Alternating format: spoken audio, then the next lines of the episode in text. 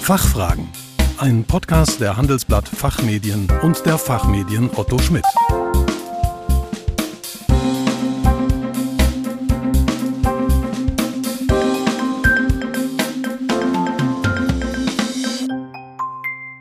Herzlich willkommen bei den Fachfragen. Sie hören ausgewiesene Experten zu Brennpunktthemen aus Wirtschaft, Recht und Management. Mein Name ist Kerstin Pferdmenges. Unser Thema heute Nachhaltigkeitspflichten von Unternehmen.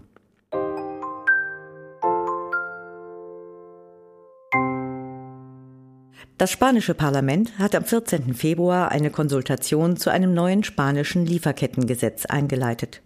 Den Parlamenten in Österreich, Belgien und den Niederlanden liegen Gesetzesentwürfe zu den Sorgfaltspflichten in Lieferketten vor.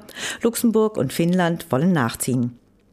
Das Europäische Parlament hat die Kommission mehrfach aufgefordert, tätig zu werden, und zuletzt haben sogar Unternehmen nach europäischen Regeln gerufen. Der deutsche Gesetzgeber hat bekanntlich nicht mehr gewartet. Am 23. Februar, also letzten Mittwoch, hat die Europäische Kommission nun den Vorschlag für eine Richtlinie über die Nachhaltigkeitspflichten von Unternehmen vorgelegt. Die Entwicklung ist nicht überraschend. Die Richtlinie trifft aber viele deutsche Unternehmen inmitten der Phase, in der sie sich darauf vorbereiten, ab dem 1. Januar 23 das deutsche Sorgfaltspflichtengesetz anzuwenden. Es gibt also mehr als einen Grund, einen ersten Blick in die Richtlinie zu werfen. Dazu begrüße ich heute Rechtsanwalt Christian Gehling. Er ist als Partner in der Rechtsanwaltssozietät SZA Schilling, Zutt und Anschütz in Frankfurt tätig und Co-Head der Practice Group Aktienrecht und Compliance. Er ist Mitherausgeber des Kommentars zum deutschen Lieferkettengesetz, der im Sommer erscheint. Guten Tag, Herr Gehling. Willkommen bei den Fachfragen. Guten Tag, Frau Pferdmenges. Danke, dass Sie sich mit mir diesem spannenden Thema widmen. Es gibt ja inzwischen einige Gesetze zum Thema. Den britischen Modern Slavery Act 2015, das französische Gesetz über die Sorgfaltspflichten von Unternehmen aus 2017, das niederländische Gesetz zu den Sorgfaltspflichten von Unternehmen gegen Kinderarbeit von 2019, das deutsche Gesetz über Sorgfaltspflichten in Lieferketten von 2021. Herr Gehling, können Sie uns sagen, wo der Vorschlag der europäischen Richtlinie über Nachhaltigkeitspflichten von Unternehmen einzuordnen ist? Ja, gern. Es gibt zwei Arten von Gesetzen zu Sorgfaltspflichten in Lieferketten. Solche, die Unternehmen nur in einzelnen Punkten in die Verantwortung nehmen. Zu dieser Gruppe gehört, gehört der britische Modern Slavery Act und das niederländische Gesetz zum Schutz gegen Kinderarbeit. Auf europäischer Ebene könnte man ergänzen die Konfliktdiamantenverordnung aus 2002 oder die Konfliktmineralienverordnung Kennzeichen dieser Gesetze ist es, dass sie in einzelnen dem nationalen oder europäischen Gesetzgeber besonders wichtigen Aspekten äh, sich der Verantwortung von Unternehmen annähern. Zur zweiten Gruppe gehören gesetzliche Regelwerke, die Unternehmen insgesamt zur Beachtung von Menschenrechten, Umwelt und Klima verpflichten. Hierzu gehört das französische Lieferkettengesetz, was Sie bereits genannt hatten, und das deutsche Sorgfaltspflichtengesetz aus 2021. Das französische Gesetz formuliert noch ganz allgemein, Unternehmen müssen Risiken erkennen und schwere Verstöße gegen Menschenrechte und Grundfreiheiten, Gesundheit und Sicherheit von Personen verhindern.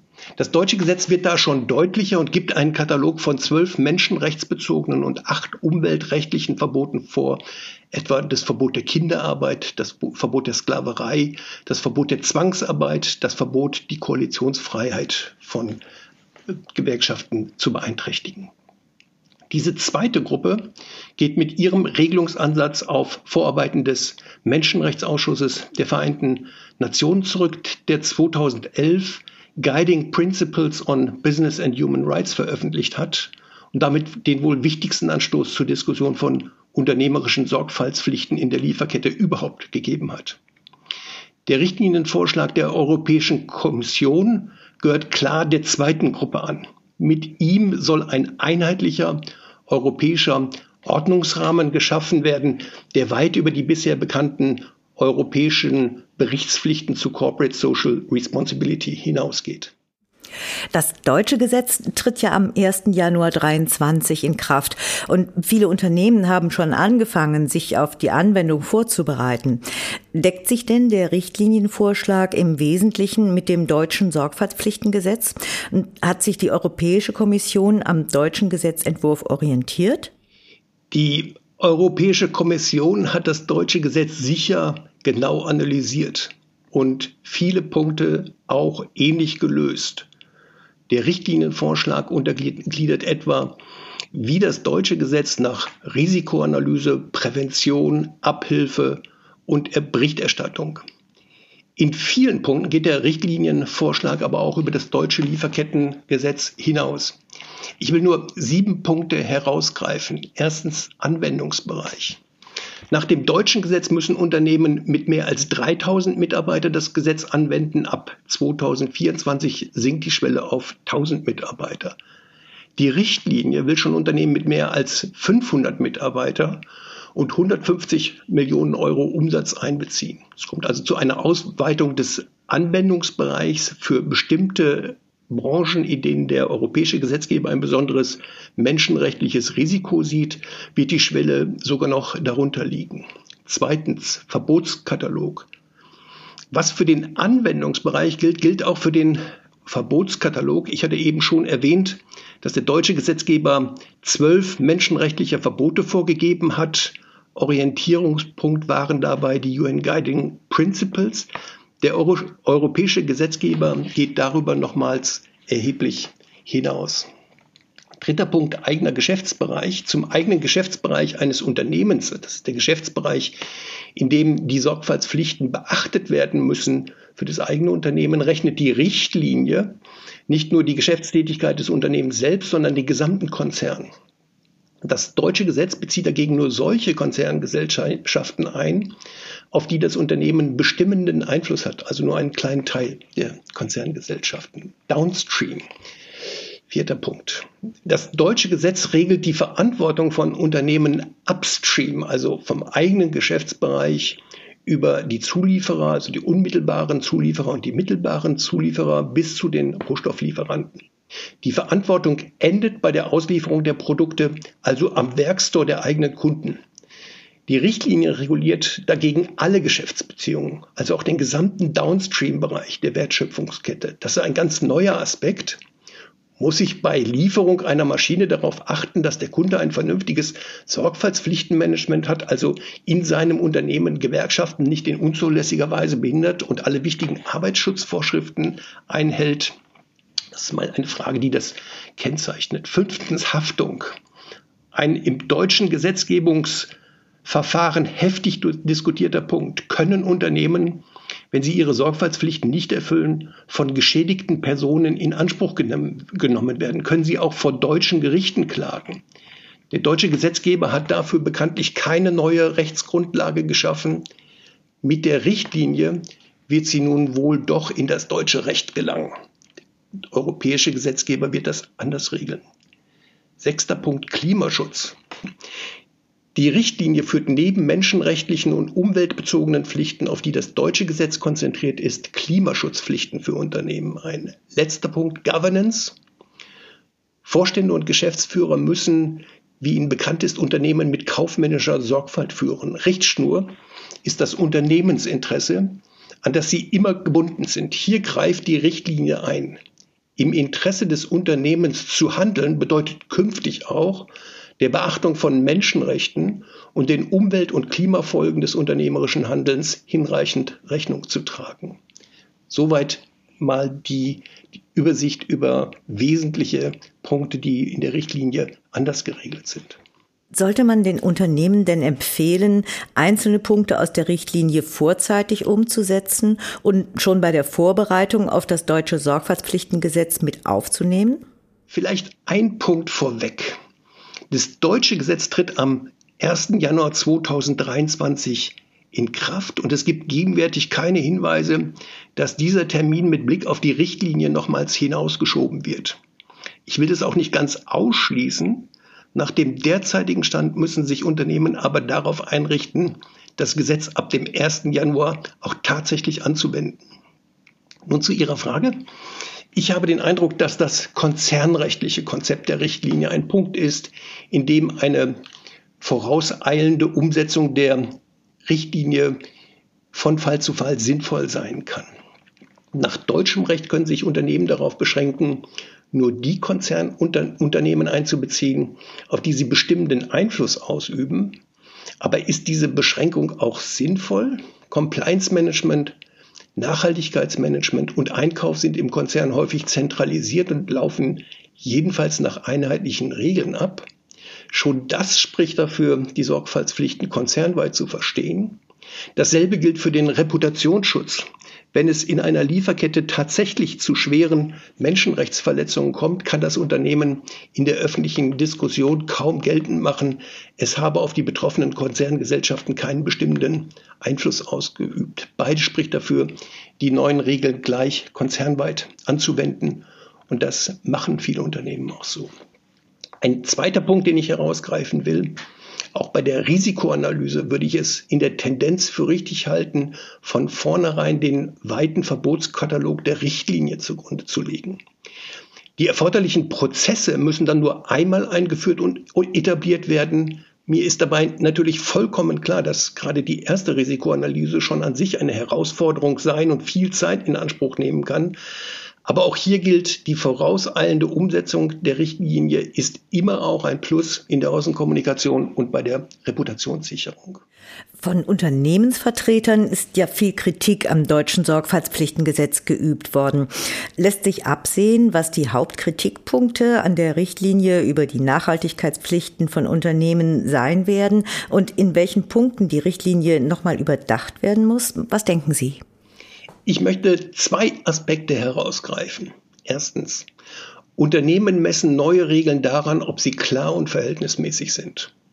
Für Sorgfaltspflichten in der Lieferkette bedeutet das, ein Unternehmen kann handeln, wenn es konkrete Anhaltspunkte hat, dass im eigenen Unternehmen oder bei einem Zulieferer menschenrechtliche Verbote verletzt werden. Dann können Sachverhalte aufgeklärt werden und dann können Maßnahmen ergriffen werden. Wenn Anhaltspunkte fehlen, können Risikoanalyse und Prävention dagegen zu schwierigen und arbeitsintensiven Übungen werden häufig oder dass das Unternehmen hinterher vollständige Sicherheit hat, alle Pflichten erledigt zu haben. Richtig wäre daher, die Pflichtenlage in den Lieferketten mehr anlassbezogen auszugestalten. Das eigentliche Gesetzesziel würde damit erreicht. Unternehmen könnten nicht mehr einfach wegschauen und sagen, dass sie der unzu reichende Arbeitsschutz in Bangladesch nichts angehe. Zugleich würde Rechtssicherheit erhöht und Unternehmen in einem klaren, mit einem klaren Leitbild versorgt. Dieser Aspekt ist auch deswegen wichtig, weil die menschenrechtlichen Übereinkommen, die dem Richtlinienvorschlag zugrunde liegen, an Staaten gerichtet sind und für diese gemacht sind. Die Vertragsstaaten müssen zum Beispiel das Wahlrecht gewähren, Rechtsschutz zu Gerichten eröffnen und Religionsfreiheit achten. Ob und wie diese Regeln von Unternehmen anzuwenden sind, ist zum Teil völlig unklar. Es bedarf hier noch einer Transformation in eine Art Pflichtenheft für Unternehmen. Und damit stehen wir in der internationalen Diskussion eher am Anfang. Zweiter Punkt. Unternehmen messen ordnungspolitisch Regeln daran, ob und wie sie in den Wettbewerb eingreifen. Treffen sie alle Marktteilnehmer in gleicher Weise? Gibt es also ein Level Playing Field? Oder werden einige gewinnen, weil sie die Regeln nicht anwenden müssen und andere verlieren, weil sie die Regeln beachten müssen? In diesem Punkt ist die Richtlinie schon an sich ein Fortschritt gegenüber einer rein deutschen Lösung, denn sie nimmt alle europäischen Unternehmen gleicher Größenordnung in die Pflicht. Die Richtlinie geht sogar noch einen Schritt weiter. Auch außereuropäische Unternehmen müssen dieselben Regeln anwenden, wenn sie einen Umsatz von 150 Millionen Euro in der Europäischen Union machen. Das ist ein guter Schritt Richtung Level Playing Field. Auch Internethändler, die ihren Sitz in den USA oder China haben, müssen europäisches Recht anwenden. Wie aber das europäische Recht wirksam gegenüber außereuropäischen Unternehmen durchgesetzt werden kann, dazu sagt der Richtlinienvorschlag noch recht wenig. Wir wissen nur, dass zuständig ist die Aufsichtsbehörde in dem Land, in dem der größte Umsatzanteil erzielt wird. Doch wie soll das die spanische Aufsichtsbehörde herausfinden? Und selbst wenn sie Erkenntnisse hat, wie will sie Bußgelder und andere Sanktionen gegen das Unternehmen in den USA durchsetzen? ein weites Feld für offene Fragen. Völlig neu ist die Pflicht von Unternehmen, daran mitzuwirken, dass die Klimaziele des Pariser Abkommens erreicht werden. Und da wird es ja wirklich interessant. Was sieht die Richtlinie dazu vor? Das ist in der Tat ein wichtiger neuer Aspekt. Alle Unternehmen, auf die die Richtlinie anwendbar ist, müssen künftig einen Klimaschutzplan haben. Die Unternehmen müssen ihren eigenen Klima-Impact ermitteln und gegebenenfalls Ziele zur Emissionsminderung in ihren Plan aufnehmen. Messlatte ist das Pariser Klimaschutzabkommen. Zu diesem Punkt gibt es, wie schon zu dem letzten Punkt, viele Einzelfragen, die wohl einen ganzen Podcast füllen würden. Ich will es aber bei diesen kurzen Erläuterungen belassen. Ja, Herr Gehling, vielen Dank für Ihren Besuch bei den Fachfragen und für Ihre Einschätzungen. Ich bedanke mich bei Ihnen für die interessanten Fragen und die interessante Diskussion. Liebe Zuhörerinnen und Zuhörer, wir freuen uns, wenn wir ab Sommer 2022 in dem neuen Geling Ott die weitere Entwicklung der Richtlinie nachlesen können und einen tieferen Einblick in das deutsche Recht bekommen. Der Geling Ott wird neben der Analyse und Kommentierung der neuen Gesetzesvorschriften auch zahlreiche Praxis- und Gestaltungshinweise geben. Den Link dazu finden Sie wie immer in den Show Notes. Wir hoffen, dass wir einige Fragen für Sie klären konnten. Vielen Dank für Ihr Interesse. Tschö und bis zum nächsten Mal. Fachfragen. Ein Podcast der Handelsblatt Fachmedien und der Fachmedien Otto Schmidt.